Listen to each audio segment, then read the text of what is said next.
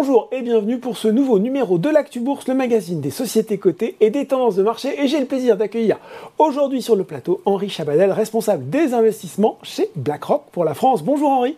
Bonjour Laurent. Alors Henri, c'est notre rendez-vous traditionnel pour parler perspectives économiques. On attaque le dernier trimestre de l'année et finalement tout ce qu'on a décrit dans nos précédents numéros de l'Actu Bourse sur les perspectives macro est encore à l'œuvre. Euh, inflation élevée, resserrement monétaire, crise énergétique, conflit ukrainien. Je crois que j'en oublie pas. Mais la différence, c'est que maintenant, ce qui revient de plus en plus dans les chroniques, euh, c'est le mot récession. Est-ce que c'est désormais la prochaine étape qui nous attend?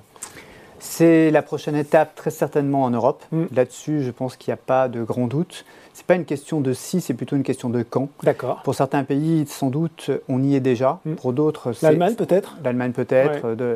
Pour d'autres pays, c'est un phénomène qui va être peut-être un peu moins marqué, mais un peu plus, peut-être un peu plus long. Mm. En tout cas, en Europe, malheureusement, vu la violence du choc, on on voit pas très bien comment euh, ce bloc pourrait y échapper.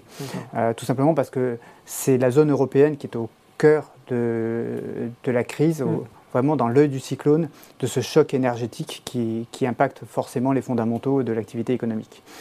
En revanche, quand on regarde le reste du monde, et mm. c'est là où il faut peut-être, euh, même si on est européen, euh, trouver des raisons de positiver, on va dire. Alors, trouver des raisons de positiver et aussi sortir d'une certaine forme de, de, focus centré sur, sur, ce qu'on connaît, ce qu'on a autour de nous.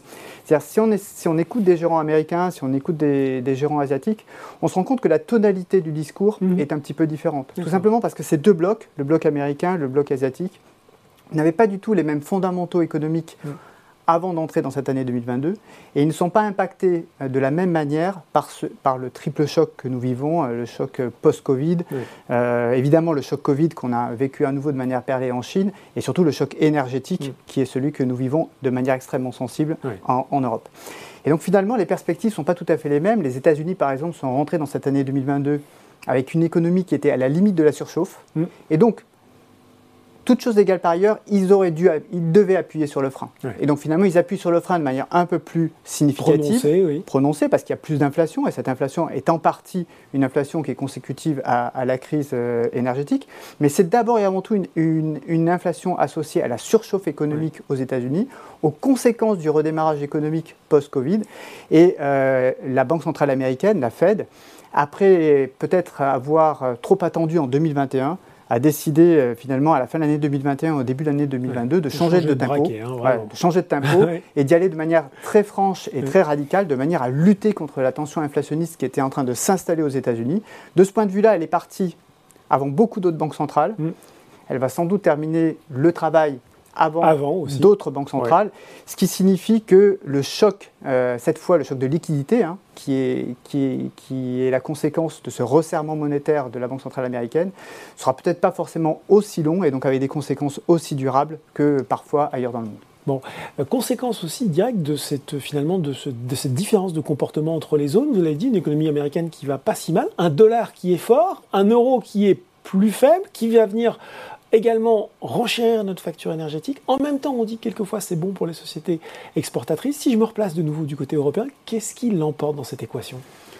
Alors j'ai envie de répondre, ça dépend. Ça dépend de votre point de vue. Parce que effectivement, si vous êtes une société exportatrice, mm. une baisse de l'euro, c'est un gain de compétitivité. Donc vous gagnez finalement, euh, grâce à cette baisse de l'euro, un potentiel de, de, de, part de marché, de compétitivité par mmh. rapport à vos concurrents, en particulier les concurrents de la zone dollar, mmh. qui eux voient leur devise s'apprécier. Donc pour les sociétés exportatrices, pour les sociétés qui sont très exposées à la croissance globale, cette baisse de l'euro, c'est plutôt une bonne nouvelle. Malheureusement, ce sont un peu les seuls pour qui c'est une bonne nouvelle, parce que si vous regardez les consommateurs, si vous regardez euh, les entreprises qui sont plus euh, euh, orientées vers le marché local, si vous regardez aussi les gouvernements, si vous regardez l'inflation, si vous regardez le banquier central, cette baisse de l'euro, c'est quand même plutôt une mauvaise nouvelle, tout simplement parce que euh, dans une période de choc énergétique, dans lequel naturellement les prix de l'énergie ont vocation à monter, l'Europe ne produisant que très peu d'énergie, elle achète son énergie à l'extérieur, l'énergie s'est libellée en dollars, et donc quand votre devise euh, baisse, ben, ça veut dire que le coût de votre facture énergétique augmente. Mm. Et donc ce faisant, l'inflation que vous importez euh, en, zone euro liée à ce renchérissement des prix des matières premières est aussi plus forte. Et c'est la raison pour laquelle la Banque Centrale Européenne même si le choc sur la croissance est beaucoup plus fort en Europe qu'il ne l'est ailleurs dans le monde, mm. la Banque Centrale Européenne ne pouvait pas faire autrement que, elle aussi, normaliser la politique monétaire, peut-être la resserrer demain, de manière à essayer d'enrayer la chute de l'euro. Si je reprends ce que vous disiez sur les États-Unis, on a des chiffres de l'emploi qui sont encore bons. On a une plus grande indépendance énergétique aussi. Euh, est-ce que euh, cette monnaie forte, le dollar, un peu valeur refuge en ce moment, est-ce que c'est vraiment la zone peut-être en termes d'investissement, euh, de placement à privilégier en ce moment? Je crois que d'un point de vue économique, déjà, avant de parler de la perspective financière, d'un point de vue économique, il est indéniable que les États-Unis sont mieux positionnés que l'Europe mm. et sans doute que d'autres zones dans le monde dans ce contexte de très grande incertitude et, de triple choc que j'évoquais tout à mm. l'heure. Euh, alors après, euh, malheureusement, euh, ils ne sont pas pour autant immunisés. Mm. D'accord? Donc la question que vous posez, on peut l'apprécier avec deux angles. L'angle absolu, mm. c'est-à-dire est-ce que c'est positif ou négatif pour l'économie américaine? Malheureusement, quand vous avez un choc économique, c'est rarement positif pour l'économie américaine dans l'absolu. En revanche, en relatif, c'est positif. Quand vous avez des fondamentaux économiques qui sont relativement meilleurs que dans les autres zones économiques. Quand vous avez un, mix énergétique qui est meilleur et qui est surtout moins dépendant de l'extérieur, quand vous, quand vous avez la devise qui est la devise de financement mondial, évidemment, vous, Êtes, vous êtes beaucoup moins sensible au choc et donc relativement aux autres zones, ça vous avantage énormément. Et évidemment, quand on investit sur les marchés financiers, il y a l'appréciation absolue qu'on peut former sur une économie ou sur des actifs, et il y a surtout l'appréciation relative, mm. parce qu'un marché financier, c'est finalement euh, la somme des choix que mm. font les intervenants entre, un entre certains actifs par rapport à d'autres actifs.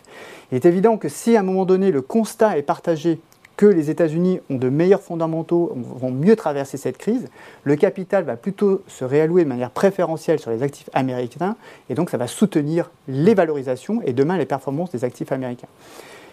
Alors quand même, j'ajoute un mais à cela, mhm. le fait que aujourd'hui la Banque centrale américaine, je l'ai dit tout à l'heure, agit de manière résolue pour lutter contre l'inflation. Euh, elle agit de manière tellement résolue qu'on peut quand même se poser la question de savoir si elle ne risque pas à un moment donné de casser la dynamique de croissance. trop fort sur le frein. Voilà. Euh, pour le moment, il est difficile d'en juger. Elle est, elle est, déterminée, elle est résolue. Mm. Ce qu'on peut constater, c'est que le les marchés croient à cette stratégie. Les anticipations d'inflation de long terme restent ancrées. Mm. Euh, ce qu'il ne faudrait pas, c'est qu'elle elle, elle, aille trop loin dans ce discours et mm. qu'effectivement, à, resserrer trop et trop longtemps, elle casse la dynamique de croissance des États-Unis et donc finalement, euh, elle, provoque des, euh, une crise avec des effets cette fois durables sur l'appareil productif américain Personnellement, ce n'est pas notre scénario central. C'est-à-dire que BlackRock, on considère qu'elle n'ira pas jusqu'au bout de tout ce qu'elle nous annonce aujourd'hui. Mais, il faut quand même être prudent parce qu'on euh, vit dans un contexte incertain et donc on ne peut pas euh, forcément se projeter dans l'avenir avec un niveau de confiance trop élevé. Bon, justement, un contexte incertain sur les marchés aussi. Hein. On a le sentiment, Henri, notamment euh, là aussi, si on regarde le CAC 40, qu'on navigue beaucoup à vue des volumes faibles, de la volatilité. Comment finalement ont évolué les différentes euh, classes d'actifs? Et puis là aussi, qu'est-ce que vous privilégiez au moment où on se parle? Et alors qu'on voit surgir quand même une thématique dont il faut parler, l'obligation corporate qui fait son grand retour, les obligations d'entreprise. Qu'est-ce que vous en pensez? Alors déjà, pour répondre euh, sur le dernier point, les obligations d'entreprise, oui. Euh, c'est une, une, classe d'actifs au sein de l'univers obligataire qui aujourd'hui a vraiment retrouvé un véritable intérêt, un véritable intérêt pour les investisseurs. On a euh, des grands gérants américains qui aujourd'hui préfèrent se positionner sur ce segment en se disant bah, le contexte étant incertain, mm. euh, on doit attendre encore quelques mois le temps de pouvoir juger si la Fed ira trop loin, pas trop loin. Où est-ce qu'on peut investir en attendant d'y voir plus clair Les obligations d'entreprise américaines de bonne qualité, ce qu'on appelle de nature investment, grade. Euh, il y a un relatif consensus aujourd'hui de la part de nos gérants pour utiliser cette classe d'actifs comme étant un actif d'attente. Après, c'est une question d'horizon. Parce qu'évidemment, sur un horizon court, quand on veut se prémunir contre la volatilité des marchés d'actions, et on a beaucoup de volatilité, mm. c'est normal parce que la volatilité, c'est le reflet des incertitudes. Je pense qu'aujourd'hui, on est sur un point euh, maximum d'incertitude, mm. quelle que soit euh, la zone géographique et quelle que soit l'origine même de, cette, euh, de cette incertitude.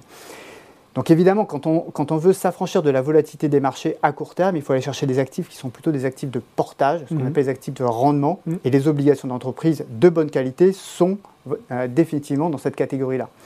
Sur des horizons plus longs, pour les investisseurs qui peuvent supporter la volatilité des marchés, il ne faut pas oublier que la volatilité, c'est aussi ça peut aussi être une opportunité d'investissement parce que les marchés, ah vous disiez, ils naviguent à vue. En fait, ils cherchent sans arrêt à trouver le bon niveau de valorisation qui mm. correspond à un contexte qui est incertain, qui est fluctuant et sur lequel, ben, à un moment donné, en fonction des informations qui leur parviennent, ils peuvent avoir une interprétation plutôt positive ou plutôt négative.